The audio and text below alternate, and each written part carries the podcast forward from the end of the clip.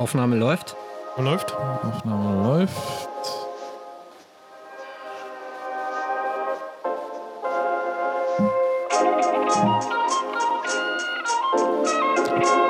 Habt ihr schon euer Englisch ausgepackt? Oh Oder yes. auf, aufbereitet? Oh ja.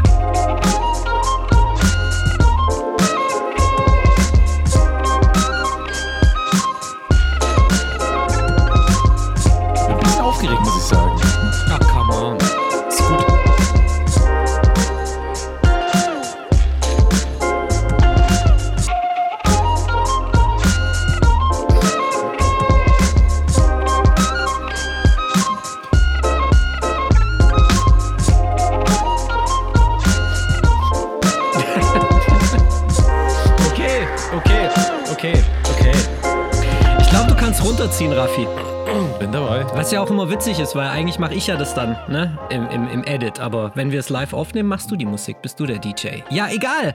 Herzlich willkommen, liebe Leute. Herzlich willkommen zu Die Simulanten, euer Podcast für Flugsimulation auf cruiselevel.de. Heute mit Folge 43. Tag, Leute. Ich sage Hallo, lieber Raffi.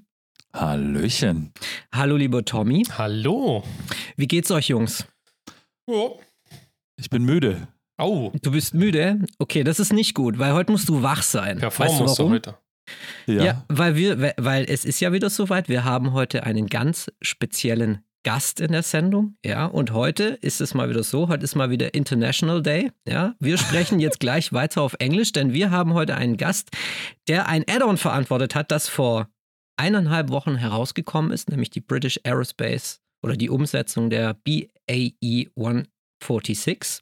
Und ähm, Jungs, ich glaube, über PMDG-Release und Aero und so weiter sprechen wir einfach nächste Woche oder in zwei Wochen, oder? Das Genau. lassen wir jetzt einfach mal in Ruhe sacken und ich würde sagen, wir gehen gleich zu unserem Das Gast, ist das Thema oder? einfach reifen. Genau. Ja. Oder, Raffi? ja, ist in Ordnung. Also, das ist auch der Grund, warum ich müde bin, weil ich so viel Flugsimulator geflogen bin die letzten Tage, dass ich kaum geschlafen habe. Okay.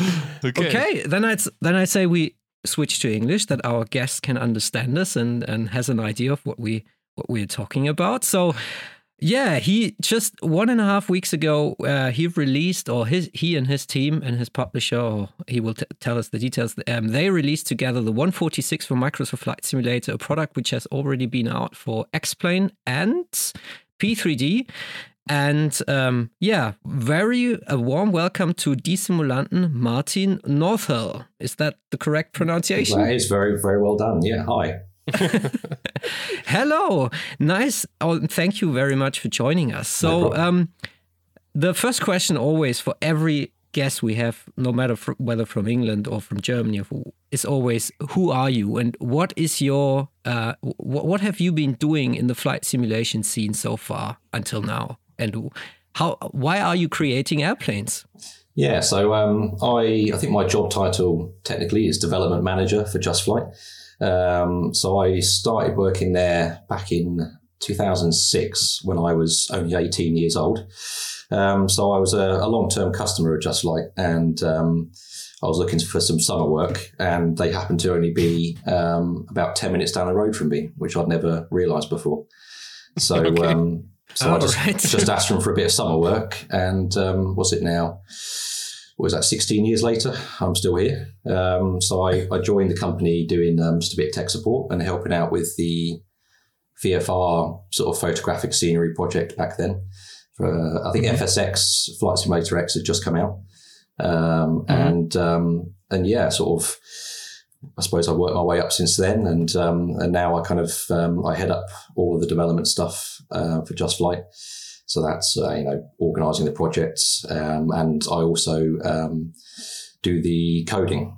So on the one four six, I did all the systems coding for that one, um, and the Hawk and the P twenty eights. So um, yeah, a bit of project management, a bit of um, coding, and um, yeah, I always had a passion for aviation. Uh, my dad was in the Royal Air Force when I was a child, um, Cool. and loved flight sim from an early age. So um, yeah, ideal job.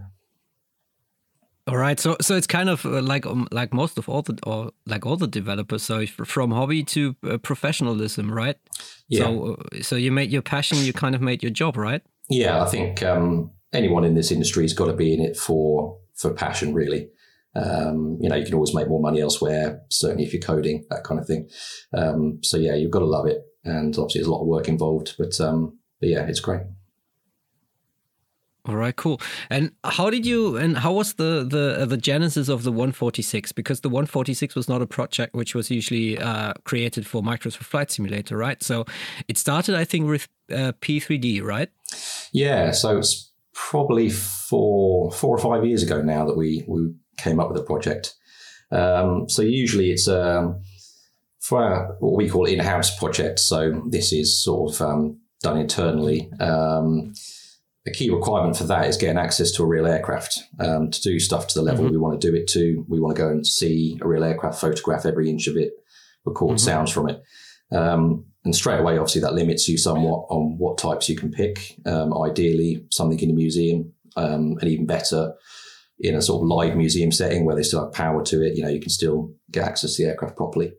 Um, so that tends to sort of narrow it down a bit. Um, obviously, we're a, a, British company, so stuff with a British link um, is always a tick in the box. Um, and we also look mm-hmm. for stuff with a you know a worldwide appeal. So it was flown quite a lot in America and across Europe, Germany, um, France.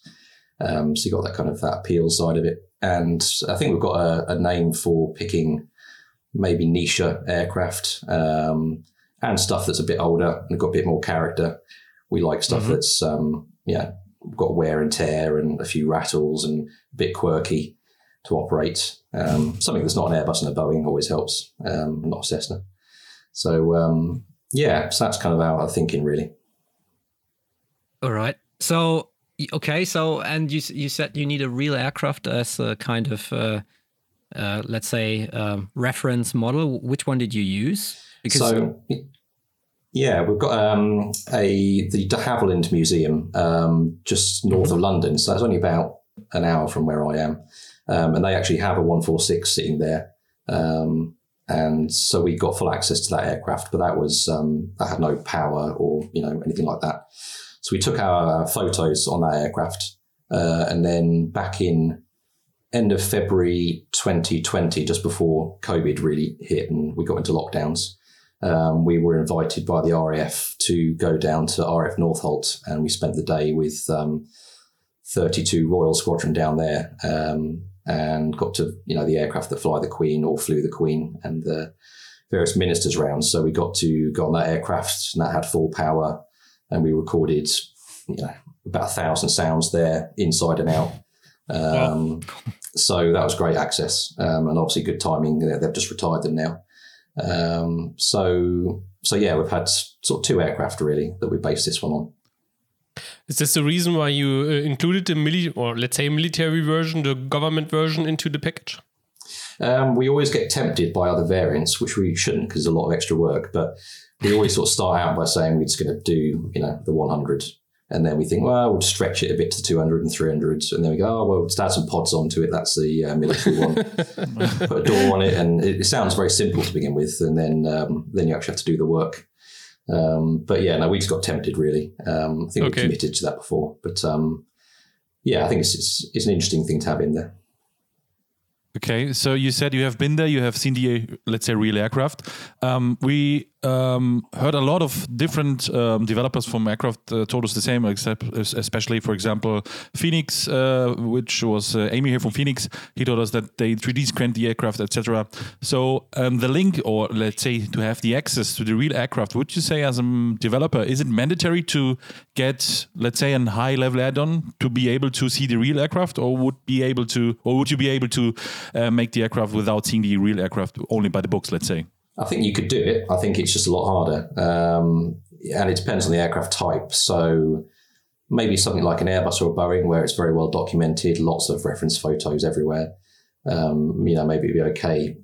Generally, the stuff that we've done, you know, the 146 and um, Hawk T1 and um, other aircraft like that, they aren't documented well enough. You know, they're older. The FCOMs tend to be quite old and out of date a little bit. Mm. So yeah, you're quite limited. So I think um, you know, looking back, the GR Tornado GR1, the Vulcan, um, the F28, the 146, all of our GA aircraft, they've all been hands-on research. Luckily, the GA aircraft, um, I've got a PPL on my local flying club. They're actually the, the aircraft from my flying club. So that made that easy. Um, F28, I popped over to um, Amsterdam for the day to photograph one at the Fokker Technical Museum there, Technical Centre. Um, the A300s, I flew to Toulouse um, Museum for a day trip and got access to their A300 there. So, um, yeah, it's also another perk of the job. I can't complain. Um, although it's a, a long, tiring day, yeah, yeah. you know, it's, it's definitely worse things you could be doing. Um, so, but yeah, no, for us, it's it's it's kind of deemed mandatory, really. Um, but it can be frustrating because there are certain aircraft types we'd love to do that realistically we just can't get access to the the aircraft.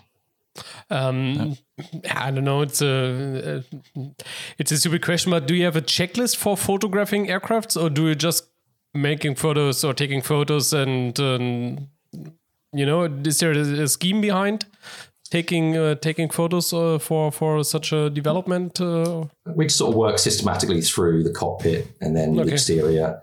Um, inevitably, you always miss something, um, which is always annoying. You'll always come back to it, which is why it was handy with the 146 having two trips um, that you know we knew what we missed the first time round. Um, so yeah, you try and be systematic. There's always going to be something there, okay. Um, but um, yeah, usually end up with sort of thousands of photos, and yeah, lots of recordings. And luckily, with the mm. 146, you know, we went outside and recorded an aircraft um, starting up, you know, the APU starting up, the engine starting up, it taxiing off. That kind of access is less common. Uh, obviously, that's quite challenging. Uh, we fitted in around their schedule for that. Um, a lot of the other aircraft we've been on are static. So, like, we went to, um, again, we're quite lucky, about an hour away from here is an airfield where they were scrapping aircraft. So, we had access there to the 747, um, the VC 10, I think, the 747, they just um, drove us over to the aircraft, dumped us by the nose gear door, and said, "We'll come back in a couple of hours. You know, don't break your back. You know, don't break your legs. Do what you want." so we kind of um, had, there was no air stairs, so we had to climb up through the um, up the nose gear, up into the avionics bay, through first class section, through the floor. And suddenly, cool. suddenly you find yourself on a completely empty, you know, um, apocalyptic looking 747 from Russia, I think it was. Um, so yeah, you have some great great times doing it. All right. I mean, I mean, if you are in the aircraft, yeah, in the real aircraft, and you you you get kind of yeah, you, you get a feeling like it's like it's sitting in the aircraft. The the ambient sound, let's say the okay smell. We don't have the smell in the simulator, unfortunately yet, yeah, but maybe we will get some kind of kerosene injection, which we are pretty high off of that. But anyways, so um, um, I think that's an important part because yeah, uh, especially click sounds, etc. So all the ambience around, yeah, you can only develop it if you yeah had the chance to feel it. I think. Yeah, yeah I think sounds are critical as well. I think. Um, yeah. Especially nowadays with Microsoft and the Wwise system, there you can do so much, and I think um, the expectations are obviously going up in every area, but sounds especially. So I think if you were trying to use generic sounds from a library or something, it's it's going to start to show up a bit. I think. Um, I think that's somewhere where we've always put a lot of effort in, and I think it's been noticed. All right.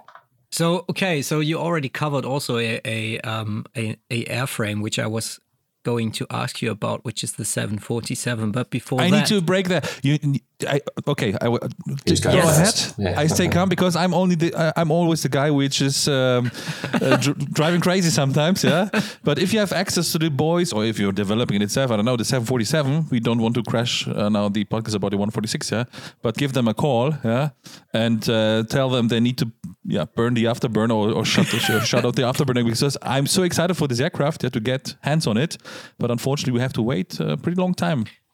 But yes, do we? Yeah, well, the 747 is um, an unusual project for us in that we started it, you know, many years ago now um, mm-hmm. with a research trip. I can't even remember when that was. Um, but we, you know, we've done most of the visuals for it, modeling, texturing, everything like that. Um, and then we were obviously there's a lot of systems coding involved, and we, we made good progress with that. But then unfortunately, the the sort of core coder um, wasn't available for a long time.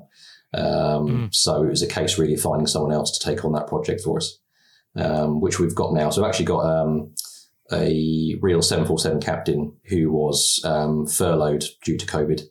Uh, which is obviously bad for him, good for us. Um, but um, so he was he was available then to to jump onto the project.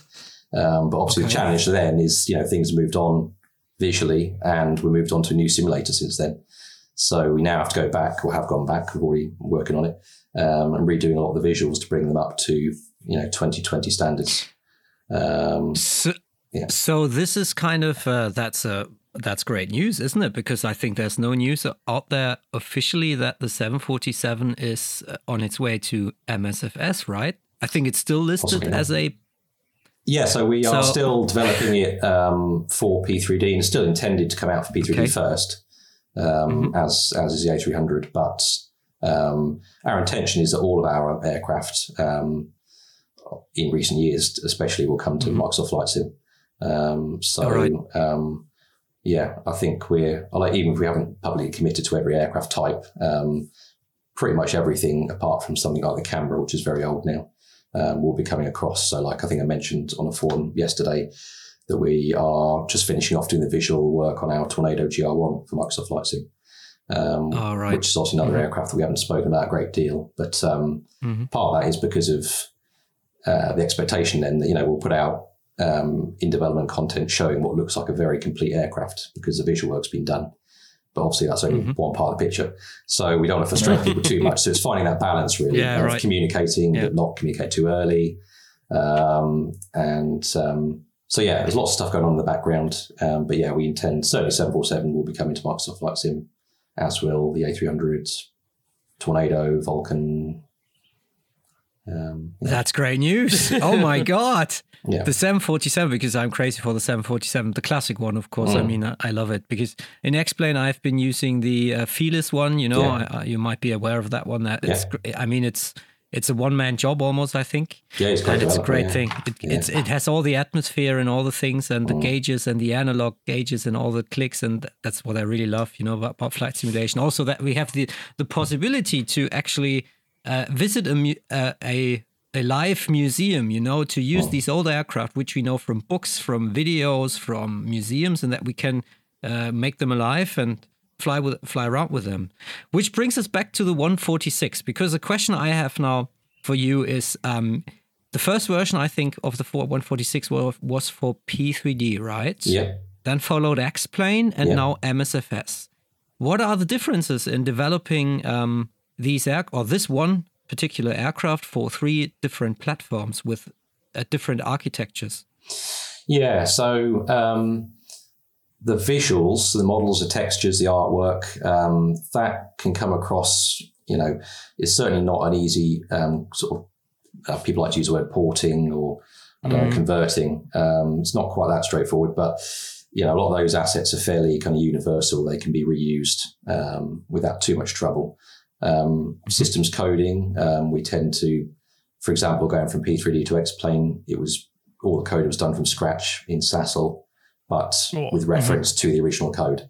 Um, so mm-hmm. you could see the kind of logic we were using, the algorithms that, you know, um, mm-hmm. but the kind of structure of it was completely new.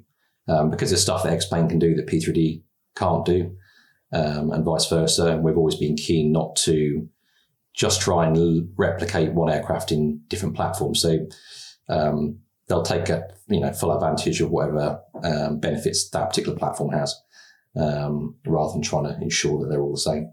Um, so yeah, there's, there's reusability there, but it's, it's definitely not a quick mm-hmm. project. Um, I think X-Plane um, was more flexible than P3D in a lot of ways, things like lighting and sounds.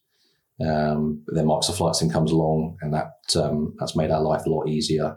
Like um, again, lighting and sounds is much more like X-Plane in terms of its flexibility. Um, so yeah, it's been a lot of work in, involved in all of those. Um, but um, but yeah, at the core, kind of obviously the aircraft systems, you've got your head around once. Um, it makes it easier each subsequent time. Although in the case of the Microsoft Flight Sim one, we we put a docu- uh, document out there detailing some of the stuff that we've um, added versus X-Plane and P3D. Um, there's a hell of a lot of extra content in there. Um, you know, re- revisited a lot of the systems, added, added in a lot more depth, and I've even doing that now the last few days um, even after we release our aircraft, we will continue to improve them and add in new features. Um, right. trying, to, trying to think of what I've been doing. But, um, yeah, we'll listen to the community basically, and if people ask us for a certain feature or you know, then we'll um, we'll certainly consider it. I, I have to say I have the uh, um, pre 3D version of the uh, 146 and also the Microsoft Flight Simulator version, and I have to say the the Microsoft Flight Simulator version seems to be so in in my opinion. Uh, more complete or more the more complete product uh, at the end um, so it's, it's just my feeling i know it's based on the like you mentioned uh, the depth that you have uh, brought in or the uh, yeah more fine-tuning that you that you um, brought into the systems. But in my opinion, it's I don't know, it's it's it feels more more more complete. Yeah, we've had the benefit as well of because Microsoft Flight Sim has brought in a much bigger audience, and it's actually brought in a lot of um, real world pilots that maybe weren't that interested before. So we've got um, you know quite a few more real world 146 and RJ pilots involved in development this time round, um, which we had you know a couple in in P3D and X Plane. But mm. um, that obviously helps a lot. Um, and just spending more time with the product. You know, you've already started off with a fairly solid product, um, mm. and you've got more time to look at it and, and add in those extra details. And I think with all of our aircraft Microsoft Flight Sim, we've been keen to just try and push them that step further. Same with the Hawk T1 um, and the PA28 to a lesser extent, but the Hawk T1 on paper, um, when I went to work on the systems on that, it should have been basically a case of sort of converting them over, if you want to call it that. But in reality, as soon as I start going through the manuals, I, I get distracted and find things I want to add in there, you know, extra little features and, and stuff we can do now. Um, and not having to spend so long trying to work around limitations on things like sounds and lights that we had in P3D means we can spend more mm-hmm. time on the other stuff. Um, yep. So yeah, it's, it's definitely more enjoyable. So you would say that the uh, if you want to achieve realism, the Microsoft Flight Simulator is the more uh, coder-friendly platform, so to speak, or because you don't have to to uh, put your head around sounds and stuff which distracts you all the time. Would you say that? So the the core systems logic of you know how a hydraulic system you program that or a fuel system, I think they're largely unchanged um, in terms of how complex they are to do and they're fairly mm-hmm. sim agnostic anyway. Really, the way you interface with the simulator is different, but you know how you the logic of a hydraulic system in one platform is the same as the other if it works like the real aircraft. Um, but yeah, it's it's things like um, the visuals. Um, just it's a faster workflow for dealing with the artwork because they use more modern tools. Um, the mm-hmm. sound system's more powerful. Um, you're not trying to find, you know, when you look at P3D and FSX and FS 2004 going back, um, each developer had to come up with a proprietary way of doing certain things. So you'd mm-hmm. find FS Labs, they had their, was it Spotlight system? I can't remember. Um, yes. And PMDG would come up with a completely different way of doing their lighting system. And Quality Wings would come up with their way of doing it. So you've invested all this time behind the scenes in your own way of, of getting around these limitations. Um, so more and more of that now is being done by Asobo and, and actually bringing it as part of the platform itself and that makes life a lot easier. But then that comes at a cost, um, which you might be about to mention. So things like PMDG and other people have spent a long time coming up with amazing weather radar systems behind the scenes and terrain systems that you can't actually bring to Microsoft Flight Sim because of the coding Not environment. Yet. Yeah. Yeah. Yep. So there are pros and cons there. Yeah. Okay. So uh, you said faster work so let's say, or development uh, in in, in certain efficient. things, yeah, yeah, and then yeah, or more efficient, let's say like this. No, we like uh, that as Germans. We Germans like yeah, we are super efficient. Yeah. yeah. we have a schedule. We need to be on time. Yeah, so um, a bigger market. Um, so it sounds to me like, hey, go for the MSFS only. Why is there maybe, from a point of developer? Uh, you from from a point of view as you as a developer, uh, why you are still developing, let's say for the P3D or maybe X-Plane, is there still I don't know, I, I don't want exactly numbers from you, but is there still a market to which which which makes it yeah which makes sense to develop for, or is it looking like, for, like if, if, you look in the future, only MSFS only, let's say in two, three, four, five years? I think it depends on the aircraft, uh, on the project you're doing. Um, I think P3D still has a market for complex airliners, probably.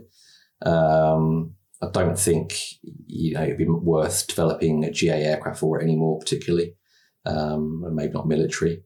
Um, X-plane is unknown at the moment because X-plane 11 is going into X-plane 12. So you know we've got access to the X-plane 12 um, alpha builds at the moment. We're looking at those, bringing our aircraft across to X-plane 12. We intend to bring all of our X-plane 11 aircraft to 12. Um, so it's kind of a case of wait and see with that market really um, see what X-Plane 12 does. You know, does it keep people interested? How many people have gone to Microsoft Flight Sim? It's not that clear um, at the moment. Um, I think a lot of developers will be going, uh, a lot of P3D developers will be going Microsoft Flight Sim only once they get a taste of the larger market. Um, it's and all and once they get the Lamborghini case and the Maserati keys and the Mercedes Benz keys, yeah, and the, yeah, yeah. yeah maybe, not, maybe, not, quite that good, but, um, but okay. re- relatively good. Um, the P3 okay. market obviously stagnated over quite a long period, and it was it was never officially an entertainment product; it was a training product. Yes. So all of that kind of, um, you know, that was never ideal. Um, that saw the market diminish a bit. So for us, you know, the sort of the focus went a little bit from P3D to X-Plane as P3D started to die off a bit. X-Plane was um, with X-Plane 11, it grew a lot. And then Microsoft Flight Sim came along out of nowhere, which we weren't expecting. Um, and that is, you know, considerably larger than the X-Plane market at the moment. But of course, who knows? All right. So, so yes. From my opinion, so we are, I would say, in the middle of a transition phase. Yeah. Do you think so? Makes sense. Huh? Yeah. Yeah. Yeah. And, and it's sort of yeah, impossible to tell at the moment quite yeah. where that split will go. And I think people, um, some people in the community love to be um, saying, you know, you've either got to be an X plane or you've got to be Microsoft Flight Sim. And, you know, people love to draw up those divisions. Um, but I think a lot of people are still using X-Plane and Microsoft Flight Sim or P3D, X-Plane and Microsoft Flight Sim, or, you know, it depends on where the aircraft is you want to fly. Um, and yeah. Yeah, each of them has their own strengths. So you can't deny that Microsoft Flight Sim has the best visuals by far. But if you want the really realistic flight dynamics, you go for X-Plane. And with the release of the PMDG 737, um, it's interesting to watch that where I think that and our 146 and the MD80 have maybe dispel the idea, the myth of you know you can't do complex aircraft in Microsoft Flight Sim, um, but it also yes. um, demonstrates the strengths and weaknesses. So the flight dynamics of the Zibo 737 are still better overall because they're built on a, a platform that allows that. Um, but there are things about the PMDG one that's stronger than the Zibo.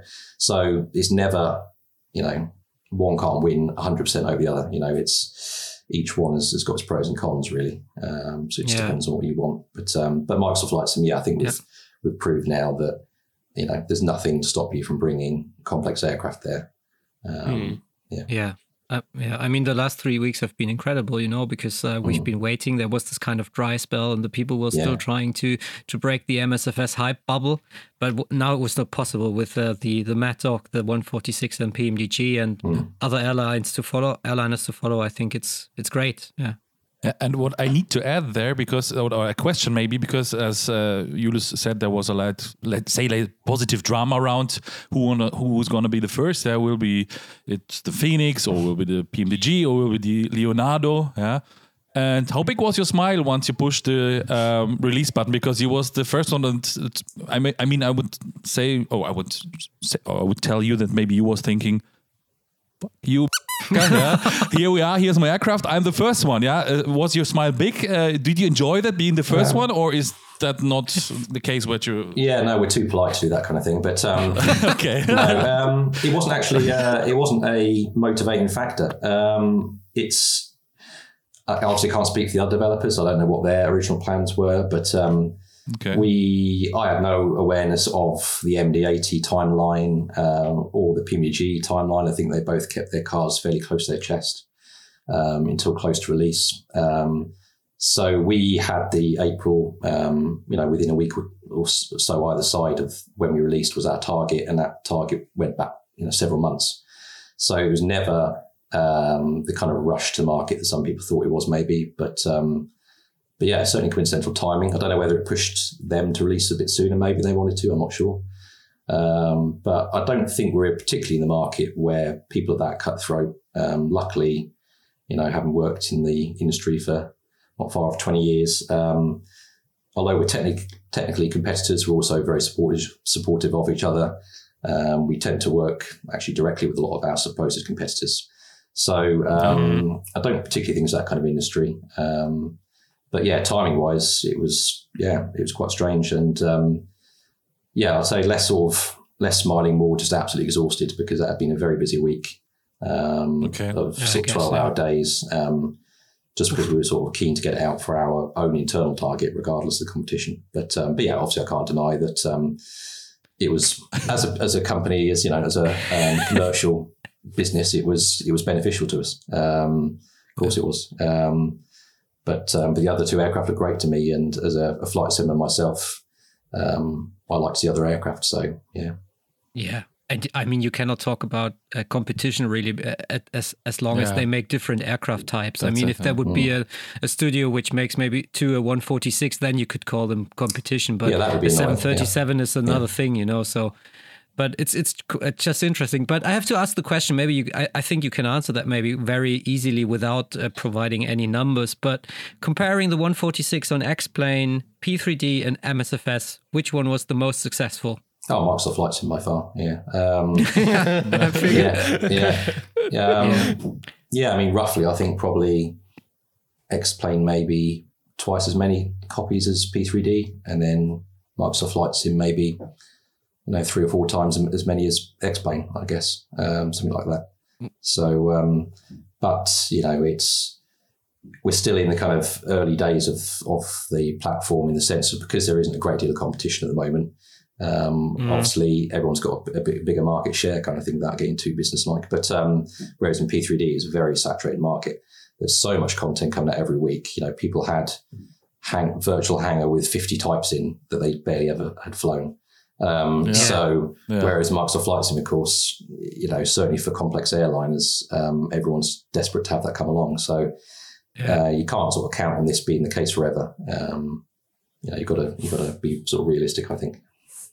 Yeah, I mean that was a discussion we always had in the podcast uh, during the last year, where we were actually running three simulators, you know, P3D, X-Plane, or and Microsoft Flight Simulator, and we were just saying, hey, DCS, DCS, and DCS, well. of course. yeah. I mean, there is th- this thing too, and then we were saying, hey, we simply don't have the time to to to use all the simulators. If you just put every uh, aircraft in your hangar and every flight you can fly together, you you spend two weeks uh, just f- uh, to to to have a normal walk around through all the platforms. So it's uh, Yeah, I mean, I've got so many aircraft, um, as well as sort of just general computer games that I've never got around flying, and I, I, you know, I'm kind of annoyed in some ways that um, it sort of feels like the golden era of flight sim at the moment. Um, and Yes. if only that had been 15 years ago when I was doing it for fun, as opposed to being busy with work, you know, I would have loved to have been flying all these aircraft. Um, yeah, rather than back in the day with sort of 2D panels and, you know, most of my aircraft were freeware. And so, um, but yeah, Golden days, yeah. yeah, there's so much choice here now. Um, Mhm. but yeah, I, I, I imagine a lot of people, if you look at the average time they're spending each aircraft, it's, it's probably not that great. And I think probably a lot of people like me that it's the kind of, it's the learning the aircraft that's maybe enjoyable. Um, so kind of Yeah. once you've mastered the aircraft, unless you've got particular interest in simulating the operation of that aircraft, you're kind of done Yeah. aren't you? You've, you know, you've learned how to fly it, you move on to the next one. Yeah, that that's a very good thing, which brings me back to the 146 because um, an Airbus is easy to fly. I would say, you know, an Airbus. If you, I mean, if you you haven't you have so much material on YouTube, Yeah. etc., to learn how to to fly this to aircraft. Yeah. Yes, the same goes a little bit with the 737, but the 146. If you look at the overhead panel, panel, you know, okay, something's going on here. This is not this is not intuitive. This was It's a uh, typically I mean, British maybe- aircraft. It's kind of, Yeah, yeah, it's very that's a very We 60s, word quirky. 70s kind of yeah. quirky. Yeah, that's that's the right one. So, Yeah. um, how how is it when you try to um, code that? How how was your approach to that aircraft? Uh, do you just, I mean, how do you start? Do you start okay? I start with the hydraulics, or I start with the fuel, or how do you start to to to to use this? Because you don't have this automated system in the background, which you can hide, you know, behind a code, which is just in the panel one button. You have this all all this uh, different buttons. So how how is the modeling there? Yeah, so we the first thing we do obviously the visual work, um, but then you know my job will be setting up the cockpit, um, all the switch logic, so making two position switches act like two position switches and rocker switches, and have all that set up. And then it um, largely I tend to you know get the the main kind of um, FCOM that has a system subscription. And in the case of 146, that's about two and a half thousand pages long, um, and kind of start at page one really. Um, so often that will start with kind of, you know, electrical system is always a good one to start with because it leads into a lot of others. But, you know, no one system's independent of another. So it can be tricky that you're you know coding one system knowing that you've got to connect it up to another system. Um, but usually, like electrical system, fuel system, are good ones to start with. Um, but um, but yeah, kind of just working through the FCOM um, bit by bit, really, um, going through the descriptions of each system, and then getting testers and real world pilots involved because you might have misunderstood um, the manual, which is quite common. I mean, the BAE 146 is, is quite a good manual, um, whereas the A300, for example, and the 747 Classic um, are, it's surprising actually how many typos you have in a, a real manual um, from a manufacturer, how many sort of errors. Um, it's sort of, sort of a bit worrying. Um, but um, or or just the age of the aircraft means that the the lang- the English used, you know, even as a native English speaker of like a Boeing manual, um, can be yeah not that obvious, you know, terminology that not really used anymore. Or um, so yeah, again, I kind of um, get that validated. And in the case of the one four six, we also have um, it's it's new enough that you've got computer based training that you could get access to. So you've got a different visual element to that, and um, and I used the I don't know if you've heard of uh, ITVV. They did cockpit videos for a long time. Um, yeah, they did the Concorde one. Yeah, yeah. Yeah, which I watched uh, watched a couple of weeks ago. Actually, I watched all that through again. It's fun. But um, the they do a one four six um, Debonair from Luton back in the late nineties, and um, and that's very useful because it's you know quite a detailed A to B flight, and you can um, you know you can watch the engine instruments how they operate. Some of the stuff that um, you don't get from the manuals. Um, so yeah, I kind of worked through it like that. But um, but you're never done. You know, even now after we've released it, people are coming, uh, real world pilots and other people, and going, oh, you know, this particular indicator or this system isn't working exactly right. You know, like um, today I've been working on the fuel feed system on the 146, so you can now um, more realistically transfer fuel from the right side, the right wing to left wing to balance fuel imbalances. And, um, you know, the APU fuel you can now burn from the right wing as well as left wing. So if you're on the ground for a long mm. time, you don't get an imbalance. Stuff like that. It's mm-hmm. um, you're never done, and um, inevitably, the more you put in there, the more people want. Which yeah, it's nature. So did, this, this leads me to one question, and um, obviously, I have the perfect uh, uh, uh, guest here. Um, in my opinion, the startup time from the APU is quite too fast, or is it realistic? The APU startup time actually should be very realistic because we've got the exact timings for that. Okay. Um, okay. And the other thing was the it's quite a quick spool up time, and yeah. the engine um, spool up as well is very rapid, which we thought at first was probably a bug that we were looking at, because they're very you know, they're very very small engines.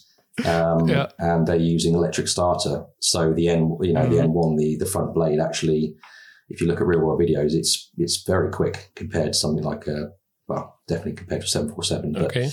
Um, mm-hmm. So yeah, I, I, definitely um, modified the APU startup time during development, and that was based on um, real world data. So unless I've made a mistake, um, it should be fairly realistic. okay, there are some bad people out there who says uh, the BAE has five APUs. It's, I mean, part of why I love the process, yeah, is because it's a challenging aircraft to operate. So, like you said, the Boeing and Airbus are designed in the real world to be easy to operate um, because that's what an airline wants. Um, where 146 is quite challenging, uh, especially as a single pilot.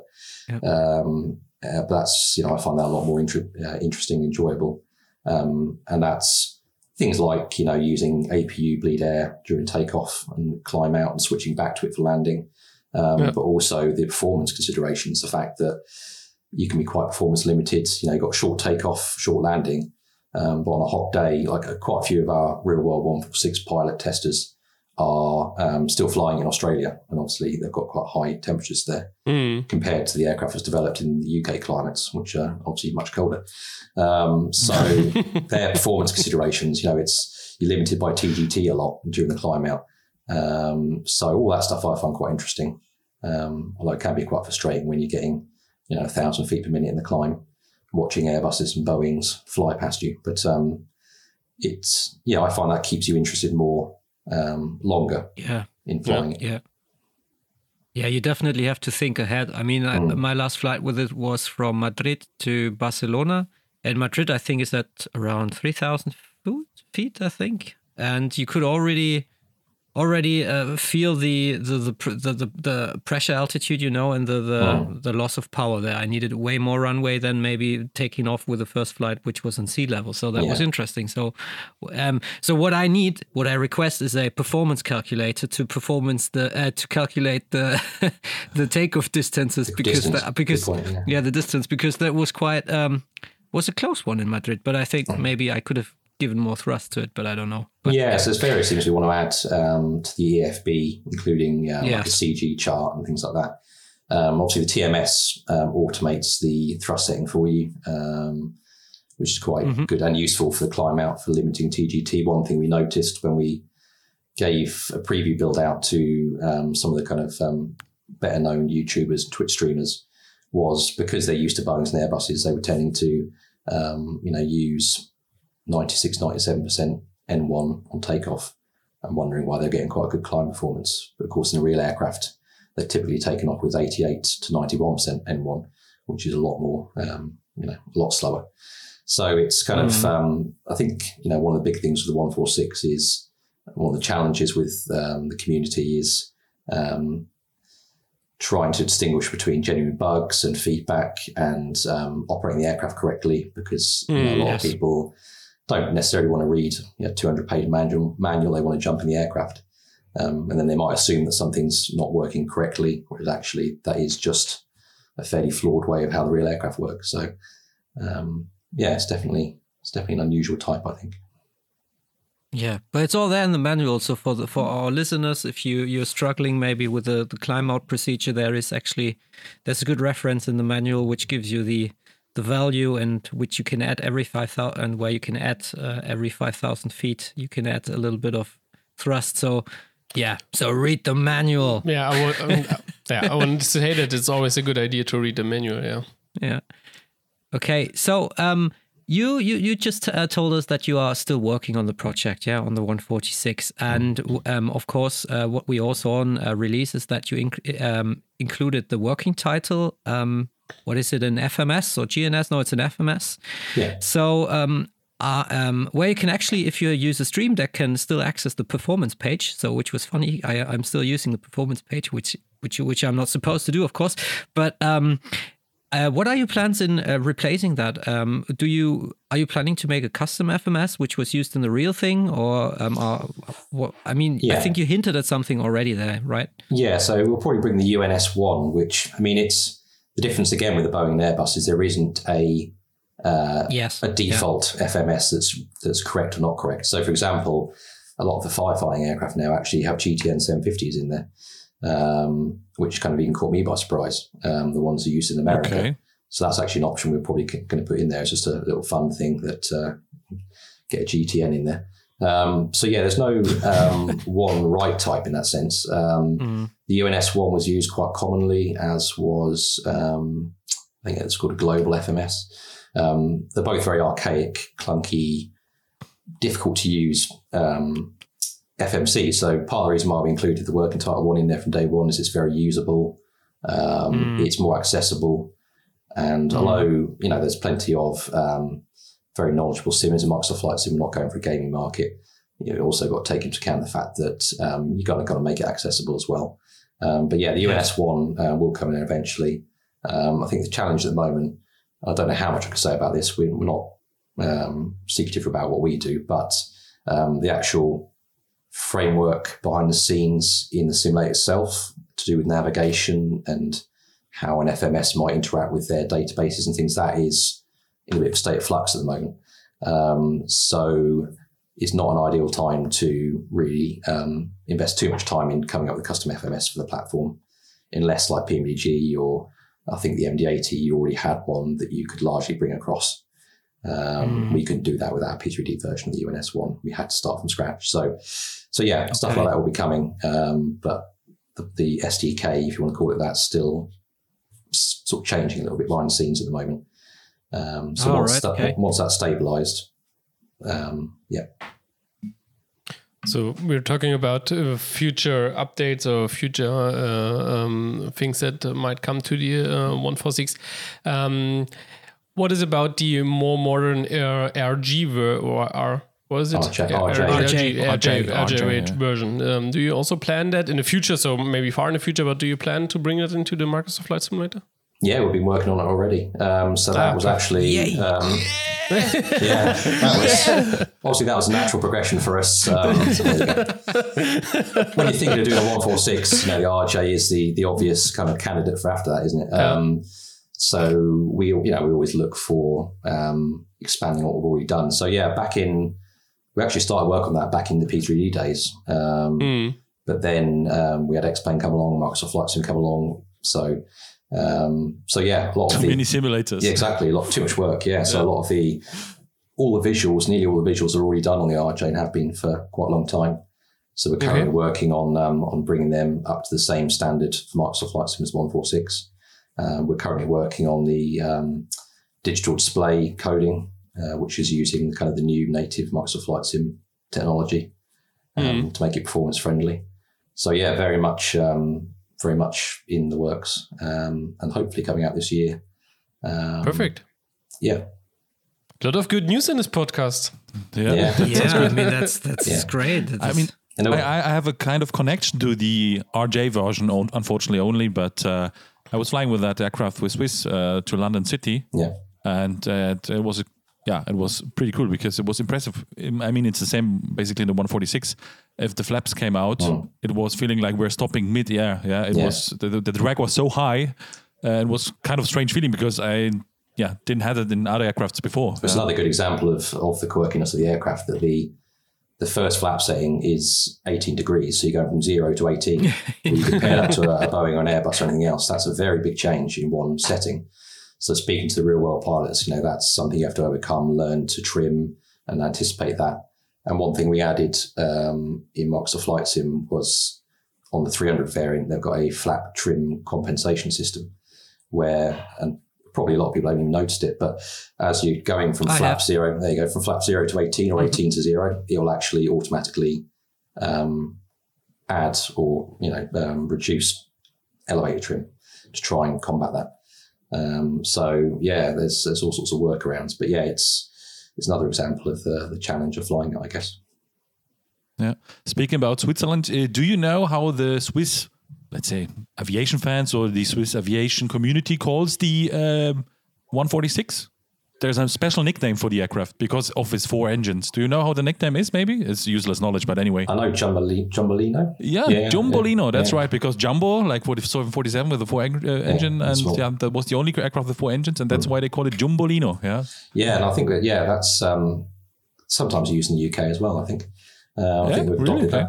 Um, but the other thing we're adding at the moment is um, um, with the next update there'll be a couple more liveries, um, Crossair and oh, Oh, I'm going to find it. Um, there's a, a German, a, a German, a German livery because someone actually pointed out to us. I don't know how we missed it, but we, we actually- Eurowings or um, Eurowings, of course, Eurowings. yeah, Yeah, Eurowings. Um, We when we come up with the project, part of working out what liveries we pick is you know we'll look at including UK liveries, US liveries, Australia, France, Germany. Mm. Um, but yeah, somehow on the one four six we um, we didn't include a German livery. I'm not sure why.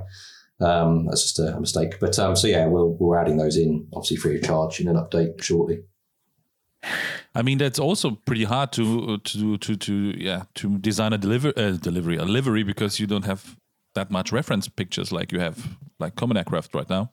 Yeah. So luckily, Or, is, like- or, or are the people who are sending you pictures and telling you, hey, I have a really old picture from my grandfather, and that's a cool, let's say, livery about I don't know kind of aircraft, uh, uh, kind of um, airline, and they send it to you, or how do you get the pictures to get um, proper? Well, luckily, livery? you've got you know airliners.net and places like that where you can, um, you know, the the one four six is kind of um, just new enough that a lot of the liveries, you know, were being Okay, flown in the sort of maybe late nineties and, and early noughties, so it's not too bad. Where you go back to um, things from the sixties and seventies, you, then you're dealing with a lot of kind of black and white images and.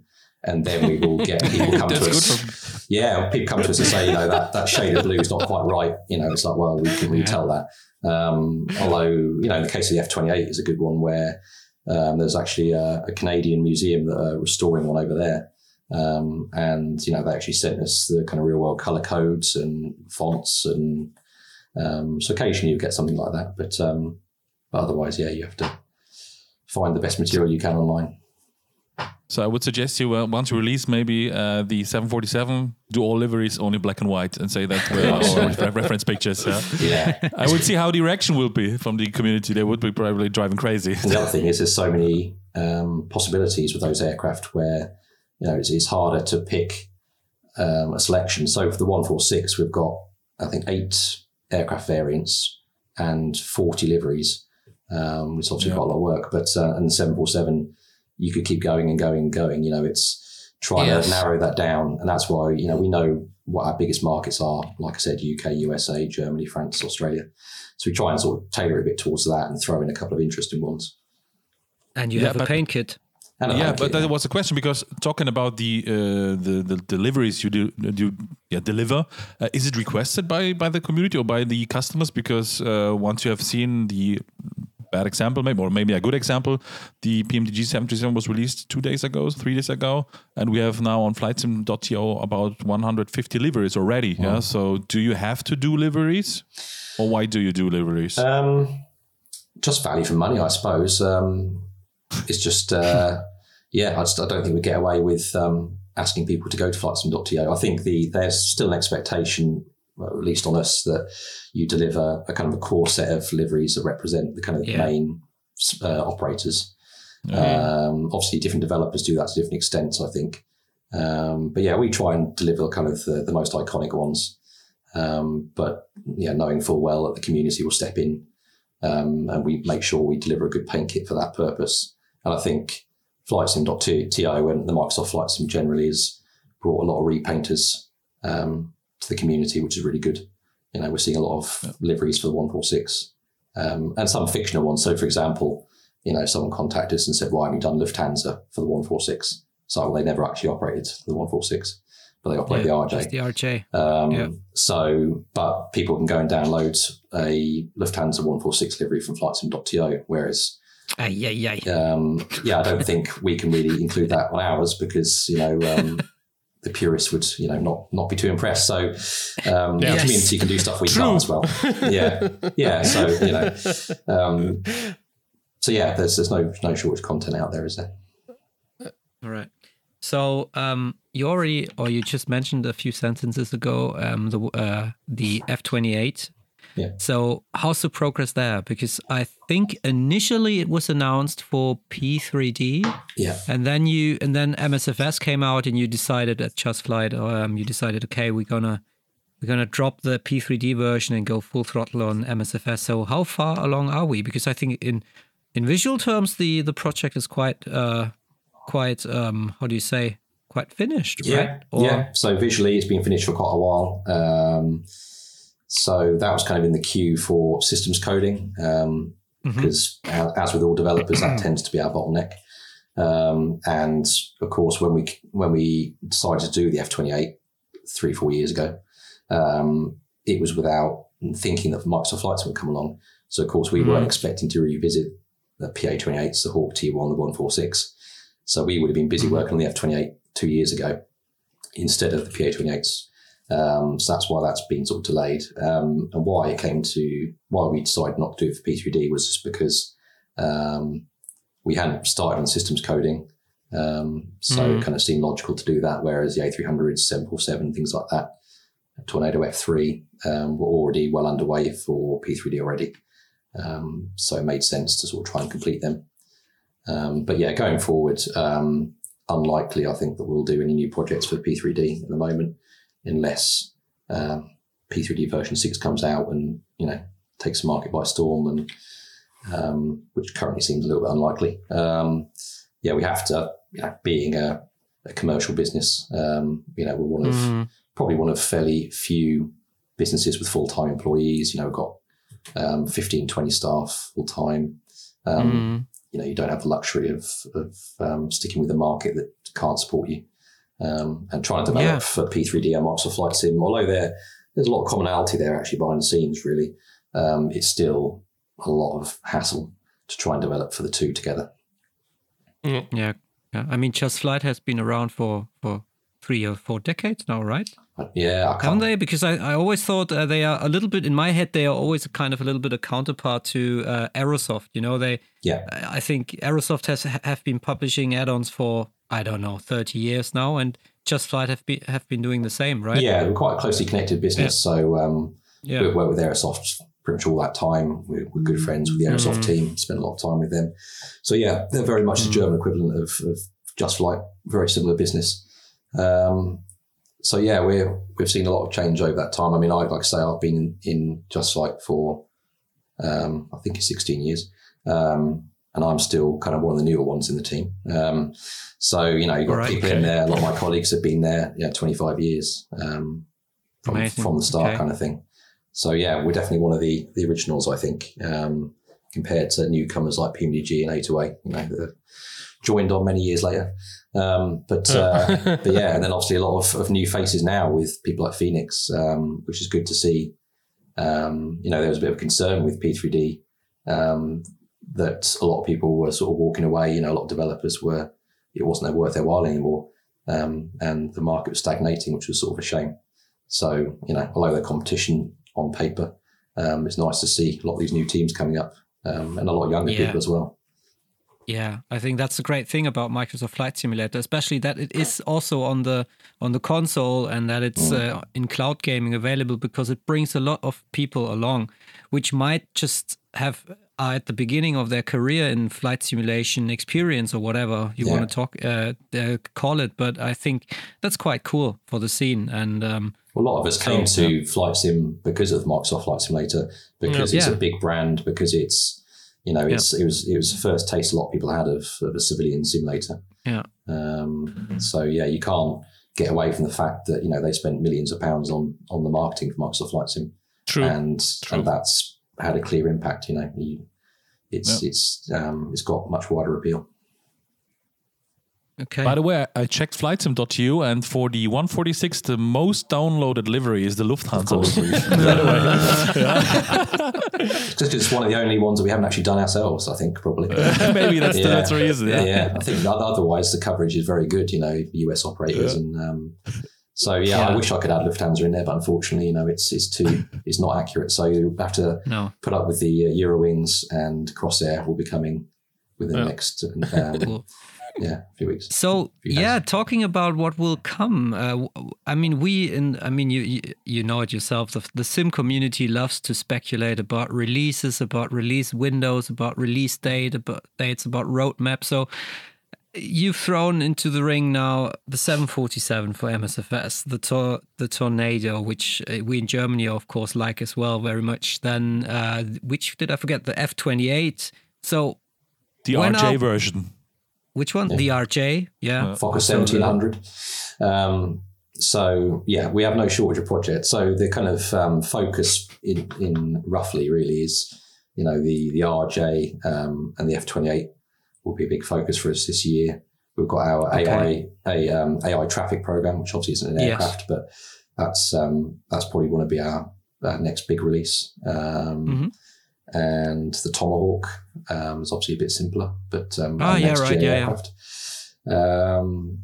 so I think they're they're the kind of main focuses at the moment, and then sort of yeah a bit more into the future 747, A300, Fokker 1700, Tornado GR1. Vulcan. Yeah. Vulcan. Oh my God, amazing. Yeah. So that was our last sort of big in house project for P3D. Um, and mm-hmm. yeah, I think that'll look amazing in um, Microsoft Flight Oh yes. Maybe maybe one aircraft that could fit for just flight would be also the Fokker 70 and Fokker 100. Yeah, so that's we've actually got that model already visually. Um, so that's already sitting there, ready to go. Um, full cockpit, full exterior. Um, but it's sort of yeah joining the queue for coding. So the F twenty eight um, will come first, and then uh, a bit like from the one four sixty RJ, the F twenty eight will form our basis to then go onto the Fokker seventeen hundred. Um, Oh, that's amazing. because we researched that at the same time as the F twenty eight. They had both types in the Fokker Technical College, I think it was um, near Amsterdam. Mhm. So uh, we took the opportunity there to, to photograph it whilst we were there. So yeah, that'll that'll be coming. Is coming. Wow, that's perfect. yeah, a really lot of airlines flew the through the 70 and also the 100 in the US, for example. I also would say American flew the flew the 100 version, KLM the 70, also Austrian. In Germany, it was Air Berlin, uh, also flew the 100 version, Germania. Um, I, I'm pretty sure there in UK there also were some KLM, 70s or 100. yeah. Yeah. So there are a lot of um, uh, Air France, Brit Air, for example, also flew the Fokker. So there are a lot of uh, routes possible.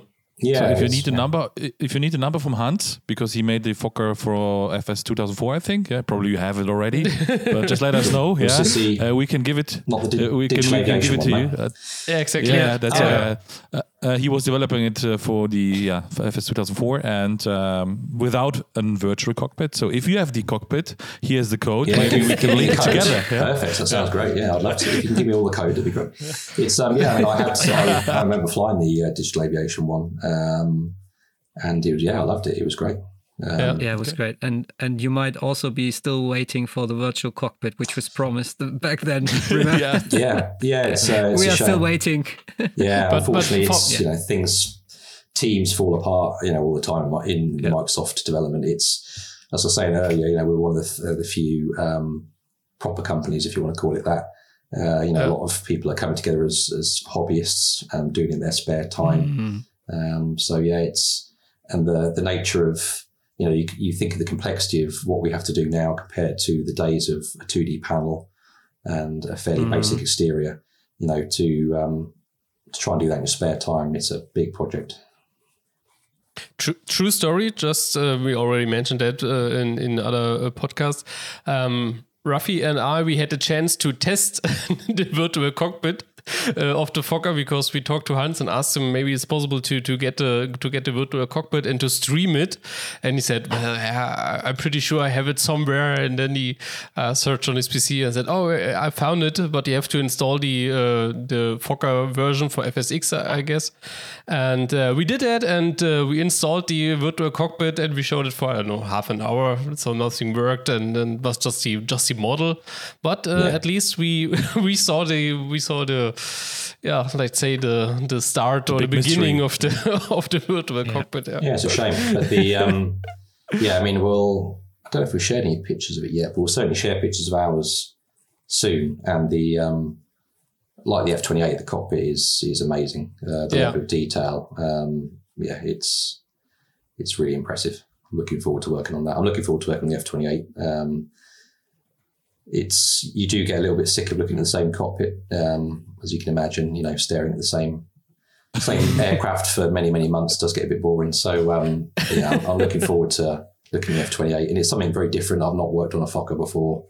Um, again, quite quirky, and it has its own way of doing things. And Yeah. Yeah. um, but we have a, a pretty extensive team of of real ex F twenty eight pilots and F seventeen hundred pilots um, from all around the world um, who helped us do the research. So we've got a very solid team working on that already. Um, So yeah, it should be good. Sounds good. Great. Is- so just is- like yes, go ahead, Rafi. The Fokker 28 is is that is there the, the the thrust levers are splitted? Isn't that right? They have Yeah, I think so. The F twenty eight from memory. yeah. Yeah. They have, It's a very a copy wide, of that. yeah, right? Uh, very very large center console. Yeah, it's um and Russian lots of feeling, yeah. unusual colors. Yeah, lots of bright colors in the cockpit and big red buttons that you shouldn't be pressing. And yeah, it's it looks it looks really interesting. It looks. I'm looking forward to trying that. And I think um yeah, the sounds should be really good as well.